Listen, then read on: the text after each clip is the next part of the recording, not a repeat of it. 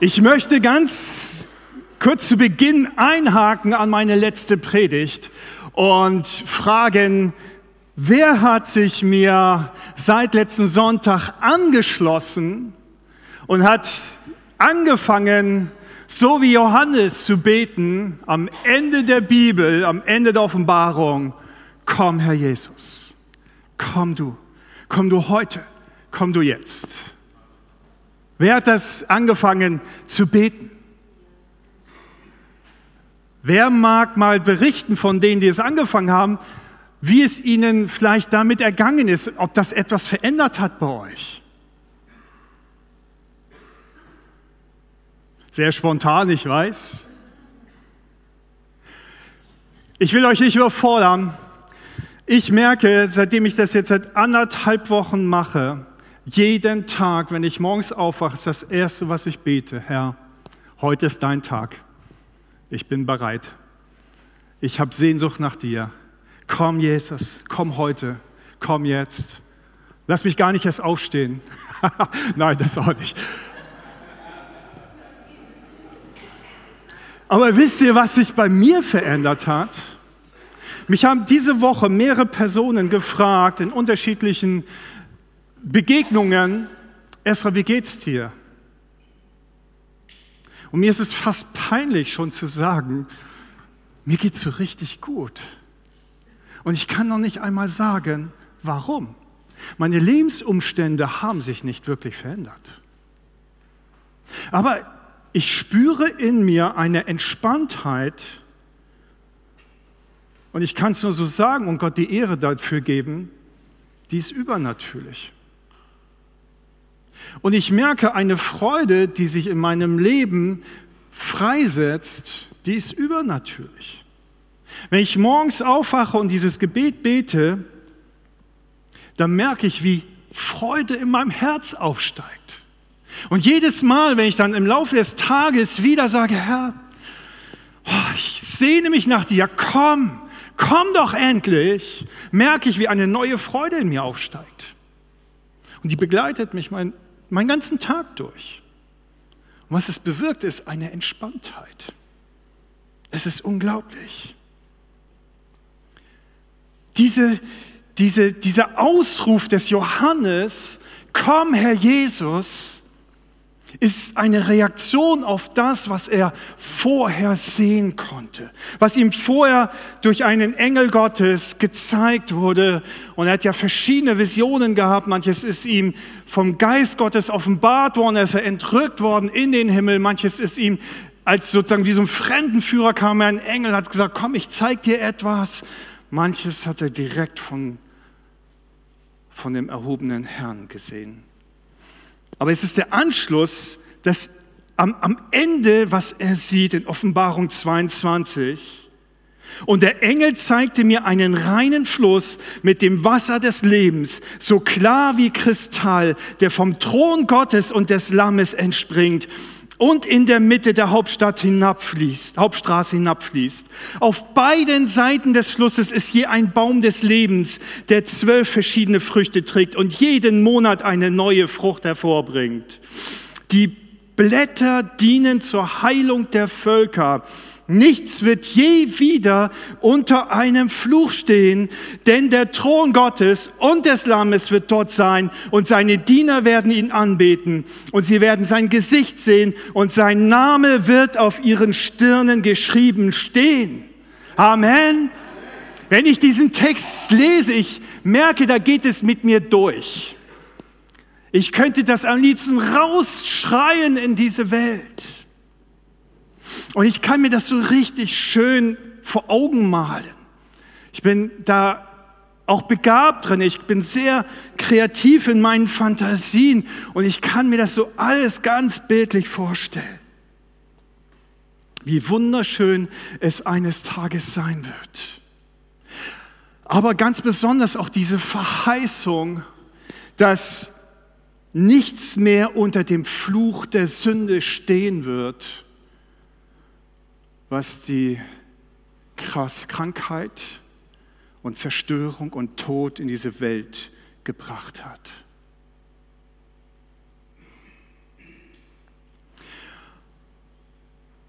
Und ich weiß nicht, was so dein Bedürfnis ist, so im Alltag und gerade so auch in den Schrecken, die wir wahrnehmen um uns herum. Vielleicht auch bei so eigenen Erfahrungen aus deinem Lebensalltag. So wenn die Kinder an dir rumreißen, sich ärgern, streiten, dein Partner dir Gram ist. Ich lese zu viel Luther manchmal, das merke ich gerade. Gram, okay. Also nicht gut mit dir ist, ja. Ähm, wenn, wenn du merkst, oh, ich halte es auf dem Arbeitsplatz nicht mehr aus. Wenn all das da ist, wonach sehnst du dich dann am meisten? Ist es nicht einfach Ruhe? Ruhe? Frieden? Ich glaube, dass das eine tiefe Sehnsucht in unserem Herzen ist. Ich glaube, dass Gott die Ewigkeit, so schreibt es der Prediger, in unsere Herzen gepflanzt hat. Da gibt es eine Sehnsucht in uns nach einem Ort, nach einem Zustand. Und wir spüren es instinktiv, dass wir diesen Zustand und, und diesen Ort hier auf Erden nicht bekommen werden, so sehr wir uns auch darum bemühen werden. Und diese Sehnsucht ist etwas, das ist nicht eine Sehnsucht, die aufgrund dessen, dass wir so überbordet werden mit wahnsinnig viel Information und Angebote und Herausforderungen unserer modernen Zeit. Diese Sehnsucht gab es schon zu allen Zeiten in dem Herzen der Menschen. So lesen wir tatsächlich, dass Gott schon dem Volk Israel zur Zeit Mose verheißen hat, wenn ihr in das verheißene Land kommt, dann werde ich euch in meine Ruhe führen. Meine Ruhe. Und der Hebräerbriefschreiber überträgt dieses, diese, diese, dieses Ziehen Gottes des Volkes Israel in seine Ruhe kommen zu können auf uns Christen. Also da gibt es etwas in uns, was einfach eine Wahnsinnssehnsucht darstellt und wir merken, boah, das werde ich hier wohl wahrscheinlich nicht wirklich erreichen. Auch Paulus wusste von dieser Sehnsucht und, und wenn wir seine Briefe lesen, vor allem seinen letzten Brief, den Philipperbrief, wo er im Gefängnis saß und wo er merkte, es geht auf das Ende seines Lebens zu. Und gerade da in diesem Brief, das muss man sich mal vorstellen, da ist nicht irgendwie Wehklagen und Jammern und Herr, ich habe doch so viel für dich getan, mein ganzes Leben lang und ich bin ausgepeitscht und ich bin gesteinigt worden und halb tot liegen gelassen worden und ich habe zigmal Schiffbruch und Hunger und Kälte und, und jetzt muss ich hier auch noch sterben. Elend, zwei Jahre in diesem Hausarrest. Nein. Der Philipperbrief, den er aus dieser Situation schreibt, ist ein Brief reiner Freude, weil er spürt und merkt, diese tiefe Sehnsucht in meinem Herzen, sie wird bald erfüllt. Sie wird bald erfüllt. Und so lesen wir dann, von ihm, ich lasse alles hinter mir und sehe nur noch, was vor mir liegt. Ich halte geradewegs auf das Ziel zu, um den Siegespreis zu gewinnen, das ewige Leben, zu dem Gott mich durch Jesus Christus berufen hat. Das ewige Leben.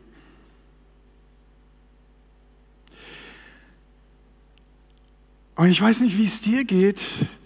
Aber dieses, bei dieser Sehnsucht nach dem Himmel, glaube ich, übersehen wir ganz häufig, dass der Himmel nur deshalb so schön ist, weil Gott dort ist.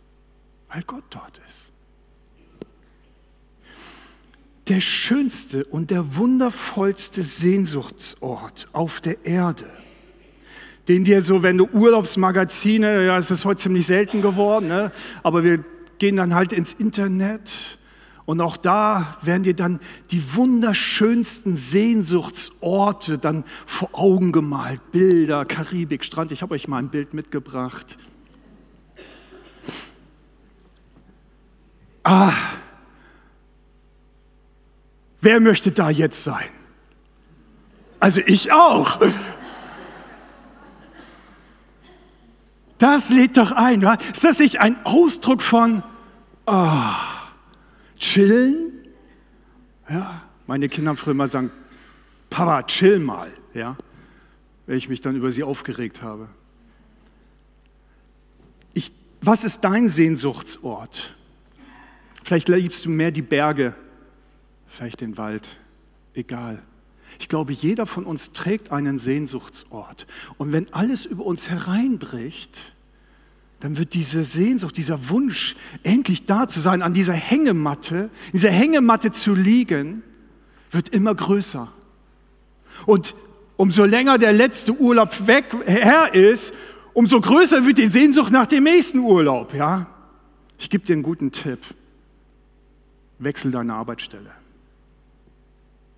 Also wenn die Arbeit kein, kein, keine Freude mehr macht und du dich nur von Urlaub zu Urlaub hangelst, dann bist du am falschen Arbeitsplatz. Ja, aber das ist jetzt was anderes. Also ihr könnt auch zur Berufsberatung zu mir kommen, habe ich drei Jahre lang gemacht. Aber wisst ihr, was das Geheimnis ist? Wir sehnen uns nach diesen Sehnsuchtsorten und dann sind wir dort. Und eine Woche ist noch alles ganz super, nicht wahr? Da liegen wir schön in der Hängematte, Caipirinha schlürfen und so. Und die zweite Woche ist auch noch schön. Und die dritte Woche, oh, da sind wir so richtig tiefenentspannt. Wer macht drei Wochen am Stück Urlaub? Also ich habe das auch eine Zeit lang, ich habe sogar einmal geschafft, vier Wochen Urlaub zu machen. Das war noch besser. Aber wisst ihr was? Wenn du auf so einem Karibikinsel bist, ganz alleine, dann wird dieser Traumort irgendwann für dich zur Hölle. Zur Hölle. Wenn du niemanden hast, mit dem du den teilen kannst, wenn niemand mehr da ist, mit dem du Gemeinschaft haben kannst, dann ist der schönste Ort dieser Erde die reine Hölle. Und genauso ist es mit dem Himmel. Wir stellen uns manchmal so diesen Himmel vor als solch ein Karibikort und vielleicht ist es auch. Ich kann ihn euch nicht beschreiben, weil uns die Bibel das einfach verschließt. Es gibt keine realistischen Bilder, wie wir uns tatsächlich den Himmel vorstellen können. Ist auch gut so. Weil es nicht darum geht, dass wir uns nach so einer Hängematte sehnen, sondern dass es uns darum geht, dass wir uns nach Jesus sehen.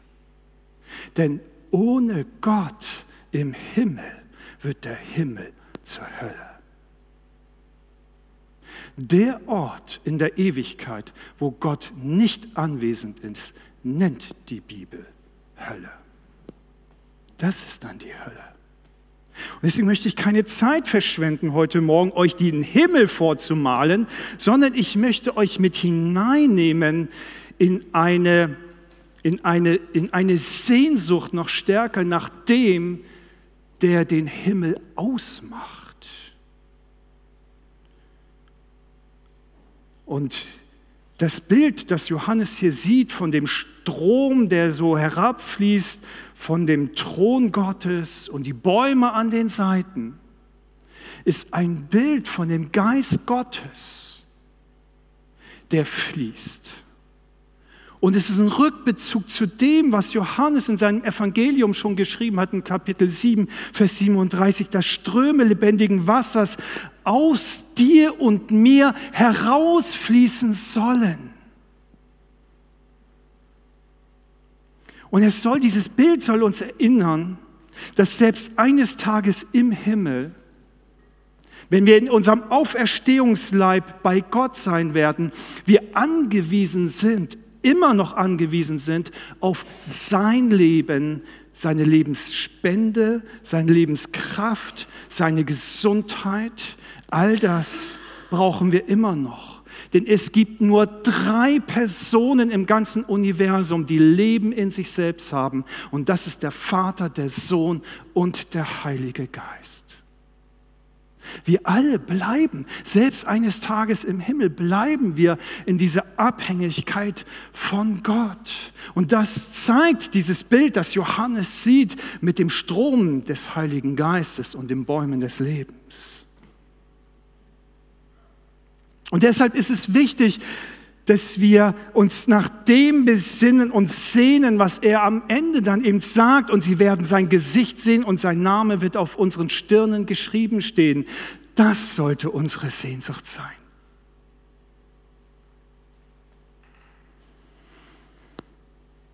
Deshalb sehne dich nicht nach dem Himmel, auch wenn wir das immer wieder tun, sondern sehne dich danach Jesus sehen zu können. Er ist das Leben. Denn Johannes ruft am Ende nicht, lass mich doch den Himmel sehen, als er dieses Bild sah. Oder lass den Himmel auf Erden kommen.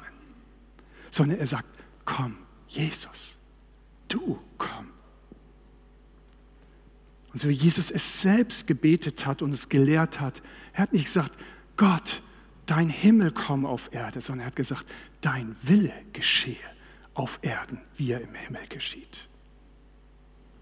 Auch Jesus selbst, ihm war die Beziehung, die Nähe zum Vater wichtiger, als bei ihm im Himmel zu sein.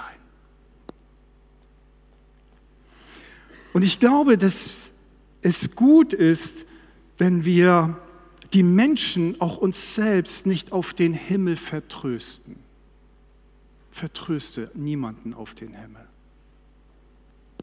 Ich glaube, dass wir da an einem ganz entscheidenden und wichtigen Punkt vorbeigehen, sondern dass wir sie lieber auf den auferstandenen Jesus hinweisen. Er ist das Evangelium, die gute Nachricht das in dieser einen einzigen Aussage besteht aus 1. Johannes 5, Vers 11. Gott hat uns das ewige Leben geschenkt und dieses Leben ist in seinem Sohn. Wer an den Sohn Gottes glaubt, hat das Leben. Wer aber an den Sohn Gottes nicht glaubt, hat auch das Leben nicht. Und deshalb beendet Johannes hier seinen ersten Brief mit Jesus ist der wahrhaftige Gott. Er ist das ewige Leben. Und darf ich euch was verraten? Dieses ewige Leben beginnt nicht erst eines Tages, wenn der Vorhang hier gefallen ist für dich, sondern dieses ewige Leben beginnt jetzt, now. Heute ist der Tag. Heute darf der Tag sein. Er beginnt heute. Und ich möchte uns daran erinnern, dass wir das mit hineinnehmen in unsere Wahrheiten, damit wir das hineinnehmen in unseren Alltag. Heute beginnt das Leben, wenn Jesus in dir lebt. Wenn ich auf mein Leben zurückschaue, dann ist das Schönste, auf das ich immer wieder zurückgreifen kann, ist, Momente, schwere Momente in meinem Leben, wo ich gemerkt habe, wie Gottes Geist hineinkommt, wie, wie, wie Jesus da ist und mir einfach einen Frieden gibt, der übernatürlich ist. Mich in eine Ruhe, in seine Ruhe hineinzieht, die übernatürlich ist und die nichts auf dieser Erde dir geben kann. Auch kein Sehnsuchtsort, keine Karibikinsel. Denn deine Probleme, nimmst du dorthin mit. Und wenn du aus dem Urlaub zurückkommst, sind sie immer noch meistens da. Aber was dir Kraft gibt, ist Christus in uns. Er, der das Leben ist, das ewige Leben. Woran erinnerst du dich? Woran erinnerst du dich an Schönen in deinem Leben? Wir haben es vorhin gebetet, einige von uns und wahrscheinlich noch viel mehr in der Stille. Jesus, ich liebe dich. Aber kannst du auch sagen, wofür du ihn liebst? Erinnerst du dich an diese Momente, wo deine Liebe größer und stärker wurde, weil du merkst, es ist real, absolut real? Also nochmal, der Himmel, das ewige Leben und ist mit Jesus gleichzusetzen. Und wenn du dich nach dem Himmel sehnst, ohne nach Jesus, dann wirst du einen trostlosen Ort vorfinden. denn den Himmel ohne Jesus wird es nicht geben. Und was wir dann verpassen, ist die größte und wunderbarste Wahrheit, dass eben Jesus in deinem und in meinem Leben jetzt schon den Himmel auf die Erde bringt. Wenn der Himmel und Gott gleich ist und er in dir und in mir wohnt, dann darf jetzt schon der Himmel in deinem Leben sich ausbreiten. Ist das wahr?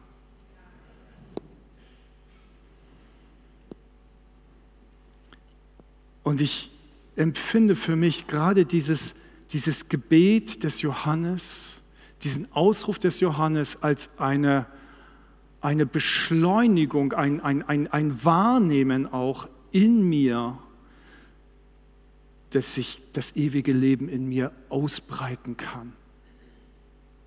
Und da kann ich gar nichts so machen. Das Einzige, was ich mache, ist morgens die Augen öffnen und sagen, Jesus, komm heute. Ich bin bereit.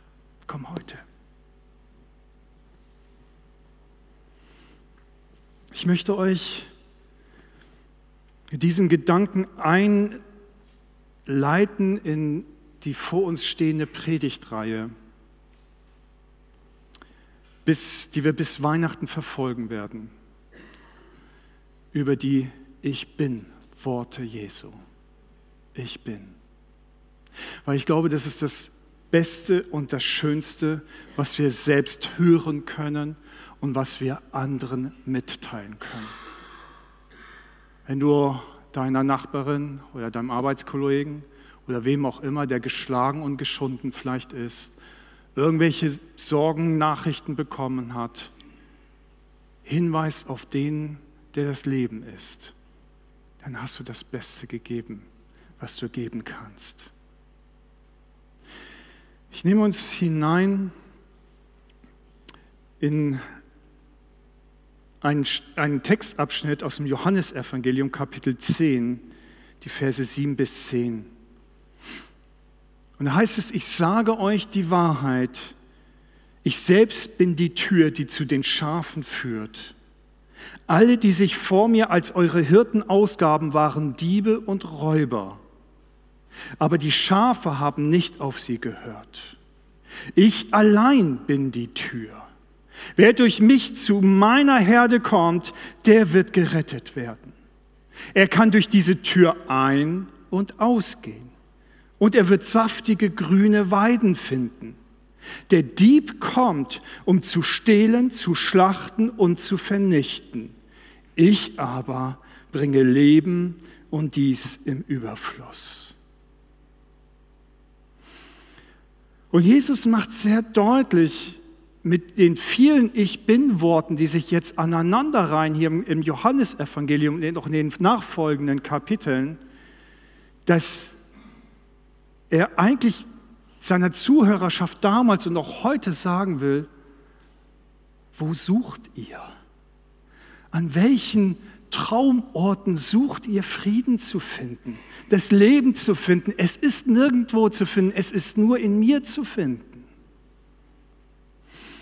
Und wenn wir so ein bisschen in den Zusammenhang schauen, in dem er diese Worte genannt hat, dann traf er auf einen geistlichen Zustand bei den Juden der damaligen Zeit, die weder Jesu seine Worte glaubten, noch seinen Taten glaubten, Kapitel 8 und Kapitel 9, sondern ihn ablehnten, meinten es besser zu wissen, dass sie tatsächlich in ganz vielen Angeboten der Welt diese Zufluchts- und Traumorte finden konnten, aber nicht in dem, in der, der das Leben ist. Und Jesus sagt, ich habe euch berufen, auf mich hinzuweisen, die ganzen Völker um euch herum. Aber weil ihr es nicht tut, deswegen müsst ihr gerichtet werden. Und so endet er dann tatsächlich diesen Textabschnitt und Zusammenhang Kapitel 9 mit den Worten, zum Gericht bin ich in diese Welt gekommen, dass die, die nicht sehen, sehend und die Sehenden blind werden. Und dennoch macht er dann hier in anschließend Kapitel 10, öffnet er dieses Geheimnis, aber, aber ich kenne die meinigen. Ich kenne diejenigen, die anfangen, nach mir zu suchen, die ihr, ihr Herz auf mich ausrichten, die es gemerkt und gespürt haben, das, was ich mir eigentlich bisher immer versprochen habe, wie ich dieses Ewigkeitssehnsucht in mir stillen kann, das wird nicht möglich sein hier auf Erden. Ich brauche jemanden, der darüber hinaus zeigt. Und Jesus sagt, ich kenne meine Schafe und meine Schafe kennen meine Stimme und sie hören auf mich.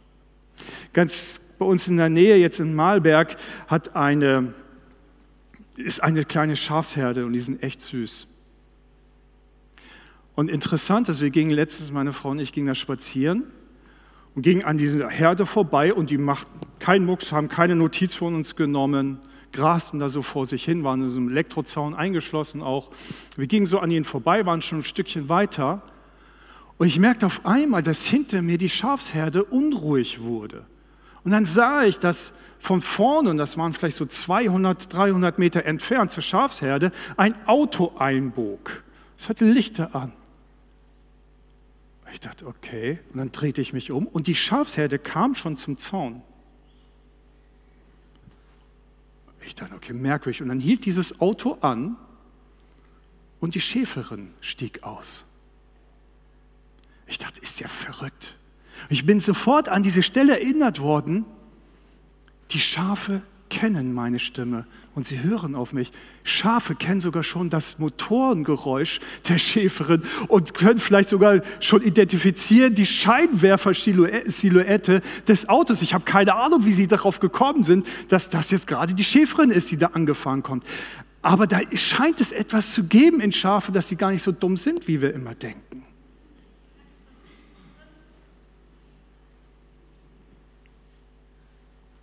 Und Jesus macht hier deutlich, ich werde sie rufen und sie werden meine Stimme hören. Und ich möchte dich einladen, wie Schafe dein Ohr wieder zu öffnen. Wenn es zugekleistert wurde durch so viele Umstände in deinem Leben, durch Ansprüche im Beruf, durch Herausforderungen sonstiger Art und du es verlernt hast zu hören, dann öffne wieder deine Ohren. Nimm dir Zeit für ihn. Du brauchst diese Zeit mit dem Hirten, damit er zu dir reden kann, dass du ihn hören kannst und dass du ihn unterscheiden kannst, seine Stimme von Verführerstimmen in dieser Welt. Denn Jesus macht hier sehr deutlich, dass er seine eigenen Schafe eben die er kennt und die er ruft in dem damaligen weltlich-religiösen System des Judentums herausführen möchte. Und das ist etwas, was heutzutage ganz genauso gilt in unserem heutigen Christentum. Vieles, was wir hineinschauen, beruht auf christliche Bekenntnisse. Aber es fehlt an dieser ganz persönlichen Glaubensbeziehung und Liebe zum Hirten, nicht wahr? Das ist das, was wir wahrnehmen. In der letzten Religionserhebung der evangelischen Landeskirche bundesweit haben sie festgestellt, sie rasen auf ein Desaster zu. Wir haben jetzt nur noch etwas mehr als jeder Zweite, der einer christlichen Konfession angehört in Deutschland. Das ist eine Eruption geschweige denn, dass sie wirklich den Hirten kennen.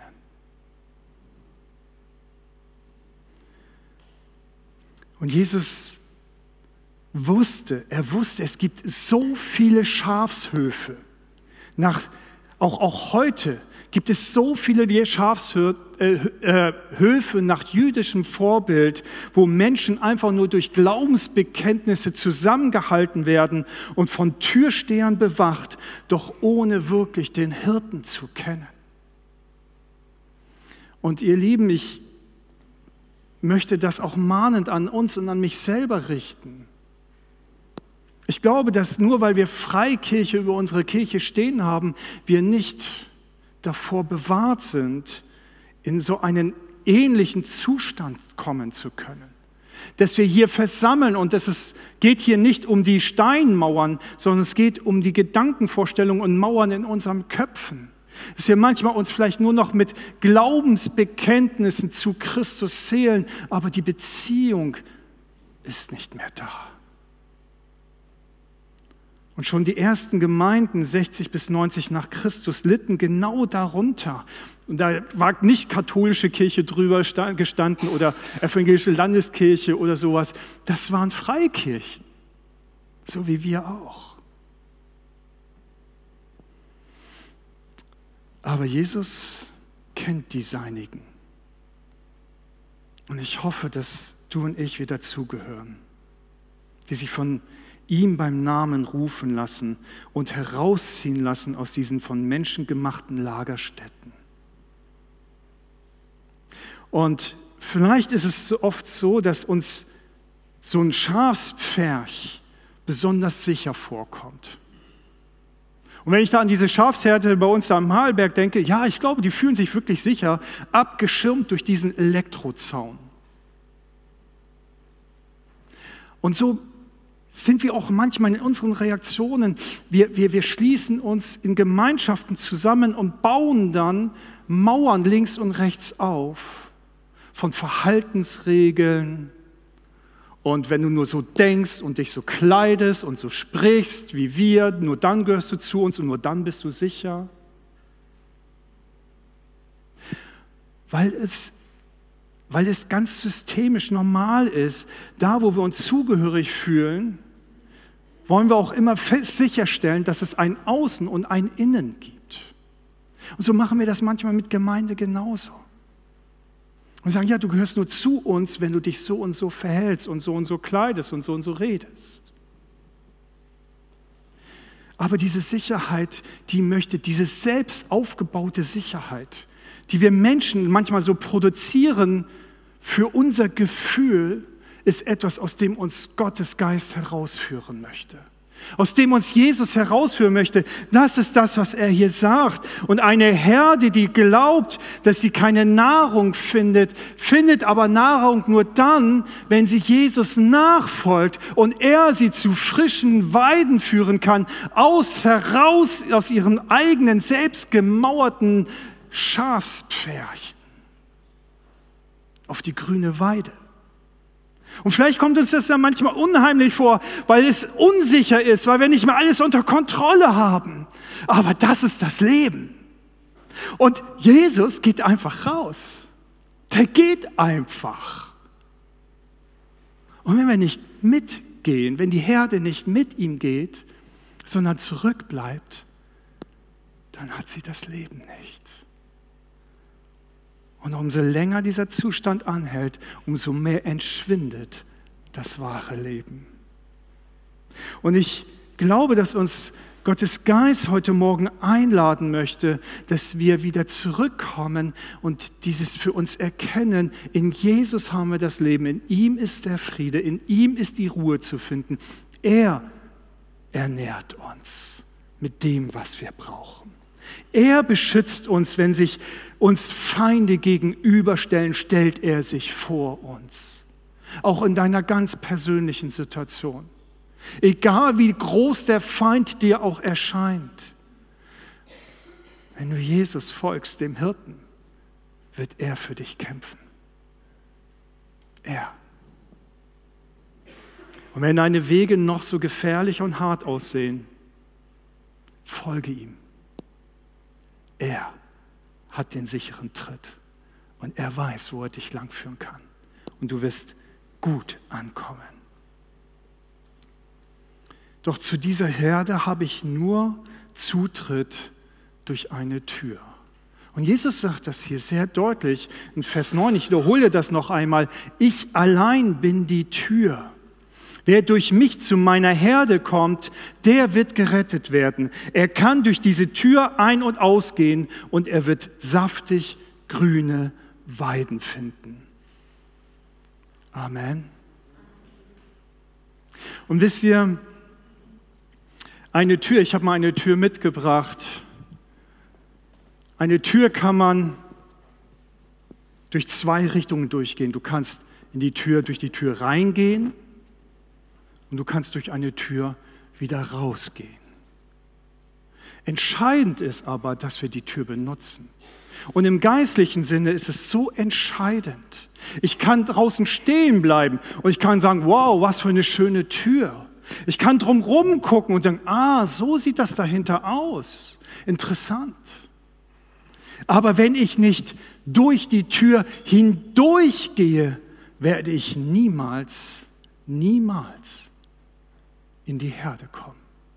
Ich werde niemals in das Volk Gottes kommen. Ich werde niemals in diese Verheißungen hineinkommen und sie erleben, was mir diese Tür verspricht, Jesus Christus.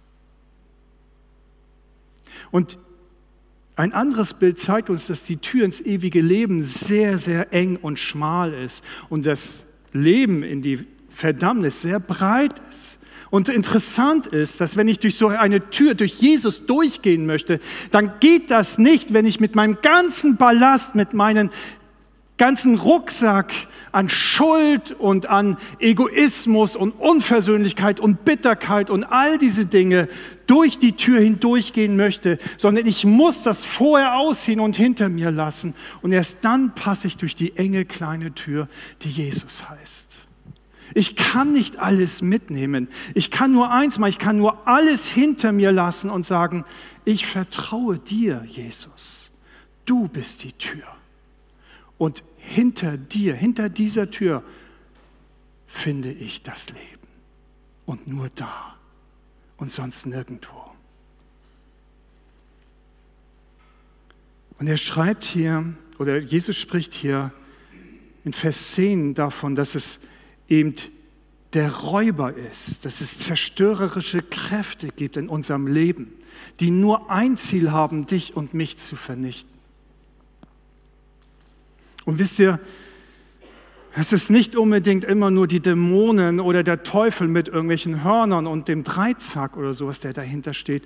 Viel öfter stehen dahinter eher Themen wie wie dass wir nicht genug Annahme und Bestätigung und Liebe erfahren haben in unseren ersten Lebensjahren. Und ich mache keine Ausnahme, ich glaube, es geht jedem von uns so, dass wir alle groß geworden sind mit mehr oder weniger schwarzen Löchern in unserer Seele, nicht wahr? Ein bisschen größere und ein bisschen kleinere, der eine oder der andere. Aber keiner ist ohne einem schwarzen Loch, wenn er erwachsen wird, unterwegs. Und was wir versuchen ist, alles Mögliche heranzuziehen und zu finden, um dieses schwarze Loch zu stillen. Doch wer ein bisschen Physik sich auskennt, weiß, schwarze Löcher kannst du nicht stillen, die kannst du nicht stopfen. Die saugen alles auf. Eine unglaublich verdichtete Energie. Und das Einzige, was wirklich die Kraft hat, ist die Tür. Ist die Tür. Ist die Tür, ist das Land, das hinter der Tür liegt. Ich muss durchgehen. Und erst dann, wenn sich mir der weite Raum öffnet, den Jesus mir verheißt, erst dann finde ich die grüne Weide. Ohne die Tür keine Chance. Ich bleibe verdammt dazu, irgendetwas zu finden, was mir verspricht, das schwarze Loch meines Herzens zu stillen, ohne dass es es halten kann. Und eine Enttäuschung nach der anderen reiht sich an wie eine Perlenkette in unserem Leben. Ich bin mit so vielen Menschen unterwegs und wenn ich mein eigenes Leben schaue, sehe ich das Gleiche. Aber ich habe die Erfahrung gemacht und Jesus lädt uns ein, uns daran neu zu erinnern. Suche nicht an irgendwelchen Traumorten die Stillung deines Herzens zu finden. Suche sie nach Jesus. Vertröste dich nicht mit dem Himmel. Tröste dich in der Nähe und Gegenwart Jesu, heute und hier und jetzt. Das wird uns Freiheit geben. Ich möchte schließen mit einem Wort aus der Offenbarung 1, Vers 5.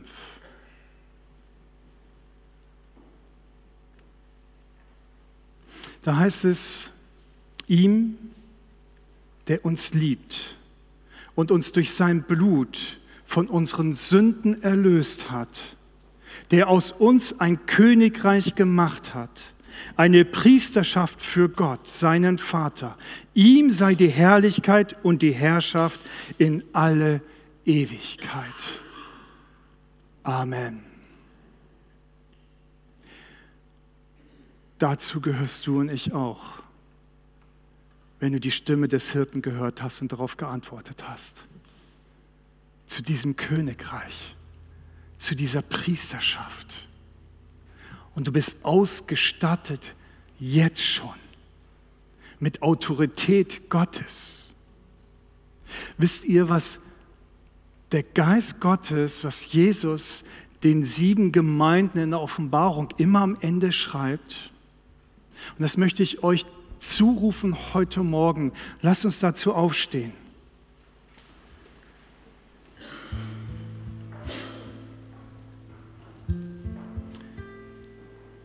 Wenn wir durch die Tür, die Jesus ist, ein- und ausgehen. Und damit diesen Zeitgeist dieser Welt überwinden, dann wird eines Tages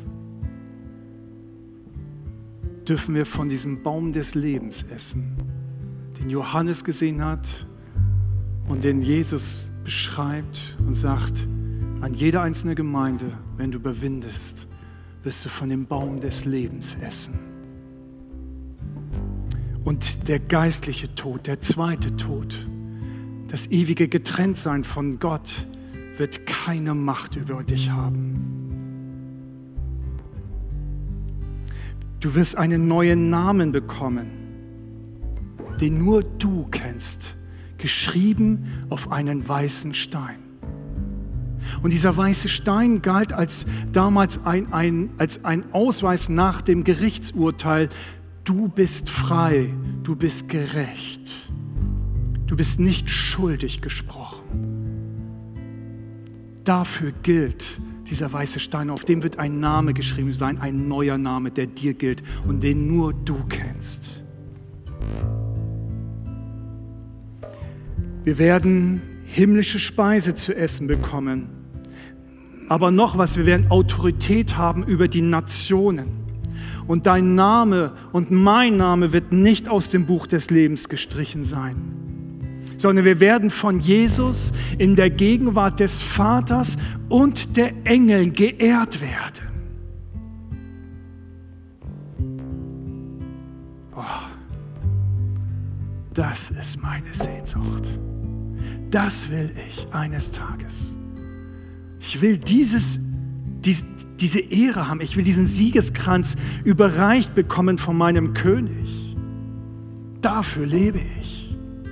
Ich will durch diese Herrscher Millionen von Engeln durchlaufen, links und rechts, und die alle klatschen werden. Und alle werden sich jubeln und sagen, gut gemacht, du hast überwunden. Amen. Und dann werden wir ihn sehen, ihn, der auf dem Thron sitzt, unseren Vater, der im ewigen Licht ist, und Jesus, unseren König.